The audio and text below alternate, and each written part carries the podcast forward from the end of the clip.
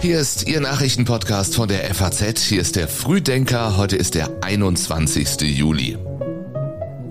Schönen guten Morgen. Das Wichtigste für Sie an diesem Donnerstag. Die Wartungsarbeiten bei Nord Stream 1 sind vorbei. Die EZB verkündet ihren Zinsentscheid. Die Regierung in Italien steht vor dem Aus und Deutschland spielt gegen Österreich im EM-Viertelfinale. Und das sind die Meldungen der Nacht in aller Kürze beginnt auch mit der Fußball-EM, denn zum zweiten Mal in Folge erreichen Englands Fußballerinnen das Halbfinale einer EM. Mit einem 2 zu 1 Sieg beendeten sie in der Verlängerung den Krimi gegen Spanien. US-Autobauer Tesla hat seinen Gewinn im zweiten Quartal fast verdoppelt, lässt Elon Musk in der Nacht wissen. Analysten hatten mit deutlich weniger Gewinn gerechnet. Und mitten in der Hauptreisezeit steigt bei der Lufthansa die Streikgefahr.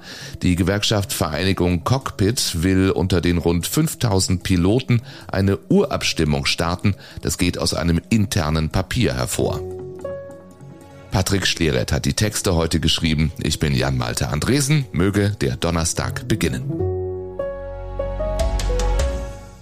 Und wie haben wir auf diesen Tag gewartet? Heute ist es soweit. Heute enden die jährlichen Wartungsarbeiten an der Pipeline Nord Stream 1. Und damit stellt sich die Frage, kommt jetzt wieder Gas aus Russland? Und wenn ja, wie viel überhaupt noch? Auf der Internetseite des Netzbetreibers Gascade sind für heute tatsächlich wieder Lieferungen an die beiden Empfangspunkte von Nord Stream 1 in Vorpommern vorgemerkt. Und die Bundesnetzagentur lässt wissen, Gazprom habe die angekündigte Gasliefermenge für heute auf 530 Gigawattstunden reduziert. Das entspricht einer Auslastung von 30 Prozent. Zuvor war noch von 800 Gigawattstunden die Rede. Weitere Änderungen seien aber möglich. Ich glaube, wir sollten klar sein. Gazprom hat sich als vollständig unzuverlässiger Lieferant herausgestellt. Und wie wir wissen, steht hinter Gazprom Putin. Also ist nicht vorhersehbar, was passieren wird. Das ist ganz einfach. Deshalb werde ich verschiedene Szenarien nicht weiter ausführen. Aus diesem Grund bereiten wir uns auf das schlimmste Szenario vor. Sagt EU-Kommissionspräsidentin von der Leyen gestern. Die Europäische Kommission will die Mitgliedstaaten dazu bringen, im nächsten Winter 15 Prozent weniger Gas zu verbrauchen als im Durchschnitt des Vergleichszeitraums der fünf Vorjahre. Es besteht die Möglichkeit, dass das russische Gas komplett abgedreht wird. Das würde die gesamte Europäische Union treffen. Wir haben unsere Lektion aus der Pandemie gelernt. Wir wissen, dass in solchen Krisen unser größter Feind die Zersplitterung ist. Und wenn wir in Einigkeit handeln, dann können wir es mit jeder Krise aufnehmen. Wir sind viel, viel stärker als nur die Summe aus 27 Mitgliedstaaten. Unterdessen brachte Präsident Putin die Pipeline Nord Stream 2 wieder ins Spiel. Denkbar ist, dass Moskau durch die Drosselung von Nord Stream 1 erzwingen will, dass Nord Stream 2 doch noch in Betrieb gesetzt wird. Aber dazu stellt die Bundesnetzagentur klar, das Genehmigungsverfahren bleibe ausgesetzt. Auch EU-Kommissionspräsidentin von der Leyen und die Bundesregierung wiesen Putins Hinweis auf Nord Stream 2 zurück. Putin is trying to push us around this winter and this, he will dramatically fail if we stick together and we'll get then stronger out of this crisis than we went into this crisis. I'm deeply convinced. Im Krieg gibt es eine militärische Erfolgsmeldung aus der Ukraine und neue Drohungen aus Russland. Die ukrainischen Streitkräfte haben eine Brücke beschossen, die für den russischen Nachschub von zentraler Bedeutung ist. Wie schwer diese Antonivka-Brücke bei Cherson beschädigt wurde, darüber machten russische Vertreter unterschiedliche Angaben. Gemutmaßt wird, dass der Angriff mit amerikanischen HIMARS-Raketen ausgeführt wurde.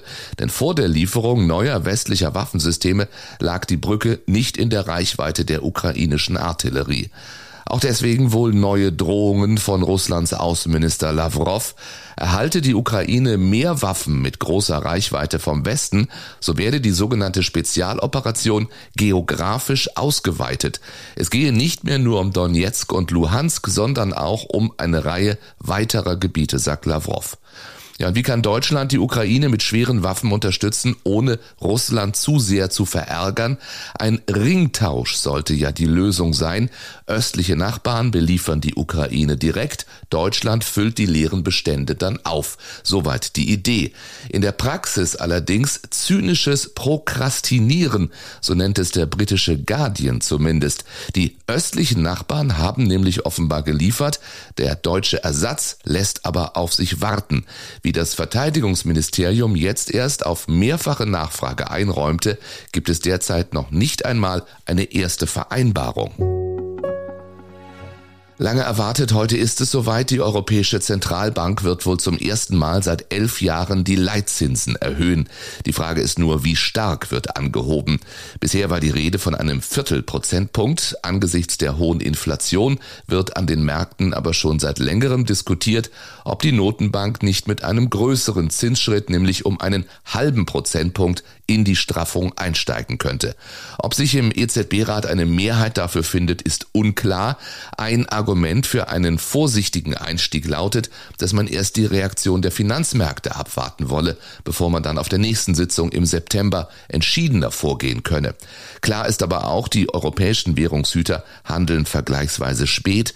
Die US-Notenbank Fed oder die britische Notenbank haben ihre Leitzinsen schon wesentlich früher angehoben. Vertrauensabstimmung gewonnen, aber ohne drei Parteien aus der eigenen Regierung. Damit steht Italiens Regierung wohl vor dem Aus. Vergangene Woche hatte Staatspräsident Mattarella sein Rücktrittsgesuch abgelehnt. Gestern dann sprach der italienische Ministerpräsident Draghi vor dem Senat und erwarb für einen neuen Pakt des Vertrauens. Grundsätzlich bekam er das auch am Abend im Parlament 95 Ja-Stimmen, 39 Nein-Stimmen. Allerdings hatten gleich drei große Regierungsparteien die Teilnahme an der Abstimmung verweigert. Und ohne die Lega, Forza Italia und die Fünf-Sterne-Bewegung hat Draghi keine breite Zustimmung im Senat. Die hatte der Ministerpräsident aber selbst zur Bedingung gemacht, um an der Spitze der Regierung weiterzumachen. Gerechnet wird jetzt damit, dass Draghi heute einmal mehr bei Präsident Mattarella um seinen Rücktritt bitten wird. Neuwahlen schon im Herbst wären dann unausweichlich. Erste Termine dafür machten schon mal die Runde, nämlich der 25. September und der 2. Oktober. Wer kümmert sich um den Hitzeschutzplan? Gestern die höchste Temperatur des Jahres in Deutschland, 40,3 Grad in Bad Mergentheim. Heute soll es sich etwas abkühlen. Dafür wird eine hitzige Debatte geführt, nämlich über die Folgen von mehr Hitze und Trockenheit. Der Präsident der Bundesärztekammer fordert einen nationalen Hitzeschutzplan auf Bundesebene. Sozialverbände schlossen sich dieser Forderung an. Kliniken, Rettungsdienste und Pflegeeinrichtungen müssten sich vorbereiten, den Bürgern müssten gekühlte öffentliche Räume zur Verfügung stehen. Die Bundesregierung verweist darauf, dass die Kommunen für den Hitzeschutz zuständig seien. Sie wüssten am besten, was getan werden muss einer der erfolgreichsten deutschen Fernsehregisseure aller Zeiten, ist tot. Doch die üblichen Würdigungen des Lebenswerks blieben bei Dieter Wedel gestern weitgehend aus. Eher Erinnerungen daran, wie schwierig er am Set war. No! Stop! No! Nochmal zurück, am Anfang. Nicht hier stehen. Bitte weg hier! Dass die Würdigungen ausblieben, hat mit Vorwürfen gegen ihn zu tun, mit denen mehrere Schauspielerinnen vor vier Jahren an die Öffentlichkeit gingen. Sie reichen von Machtmissbrauch bis zu sexueller Nötigung und sogar Vergewaltigung. Letztere angezeigt von der Schauspielerin Janni Tempel. Sie sagte aus, Wedel habe sie 1996 in einem Münchner Hotel zum Sex gezwungen, als sie für eine Rolle vorsprechen wollte. Wedel wies alle Vorwürfe zurück. Im vergangenen Jahr aber erhob die Staatsanwaltschaft München Anklage wegen des Vergewaltigungsvorwurfs. Gestern wollte sie mitteilen, wann es zu einem Prozess kommen würde. Stattdessen veröffentlichte sie die Meldung von Dieter Wedels Tod. Demnach starb er schon vor einer Woche in einer Hamburger Klinik. Tempel zeigte sich von der Nachricht völlig perplex, wie ihr Anwalt der Nachrichtenagentur dpa sagte. Sie hoffe nun, dass sich nach Wedels Tod mehr Frauen aus der Defensive wagen und, so sagt sie, ihre Geschichte erzählen. Und dann ist da heute dieses wichtige EM-Spiel Deutschland gegen Österreich. Die deutschen Fußballfrauen gehen nach einer makellosen Vorrunde voller Selbstvertrauen in dieses Spiel gegen Österreich. Ihre Bilanz bisher drei Spiele, drei Siege, neun Tore und kein Gegentor. Deutschlands Kapitänin Alexandra Popp, die in jedem Vorrundenspiel ein Tor erzielt hat, warnt trotzdem vor dem Gegner im Viertelfinale. Die Österreicherinnen werden laufen bis zum Umfallen, sagt sie. Wir werden als Bundesregierung die Weichen dafür stellen, dass zum 1. Januar das Hartz-IV-System überwunden wird. Wir werden zum 1. Januar ein neues Bürgergeld einführen. Sagt Bundesarbeitsminister Heil gestern. Die Ampel schafft also Hartz IV ab. Dazu lesen Sie mehr heute auf faz.net. Außerdem in der Politik, wie China den Xinjiang-Bericht der UN verhindern will. Und interessante Zahlen in der Gesellschaft. Fast die Hälfte der jungen Erwachsenen trinkt keinen Alkohol. Für sie um diese Zeit höchstwahrscheinlich auch eher Kaffee. Lassen Sie sich den schmecken. Verabschieden möchte ich mich heute mit den Worten von Boris Johnson, der eine Fragerunde im britischen Parlament gestern so beendet hat. Uh, I want to thank everybody here and hasta la vista, baby. Thank you.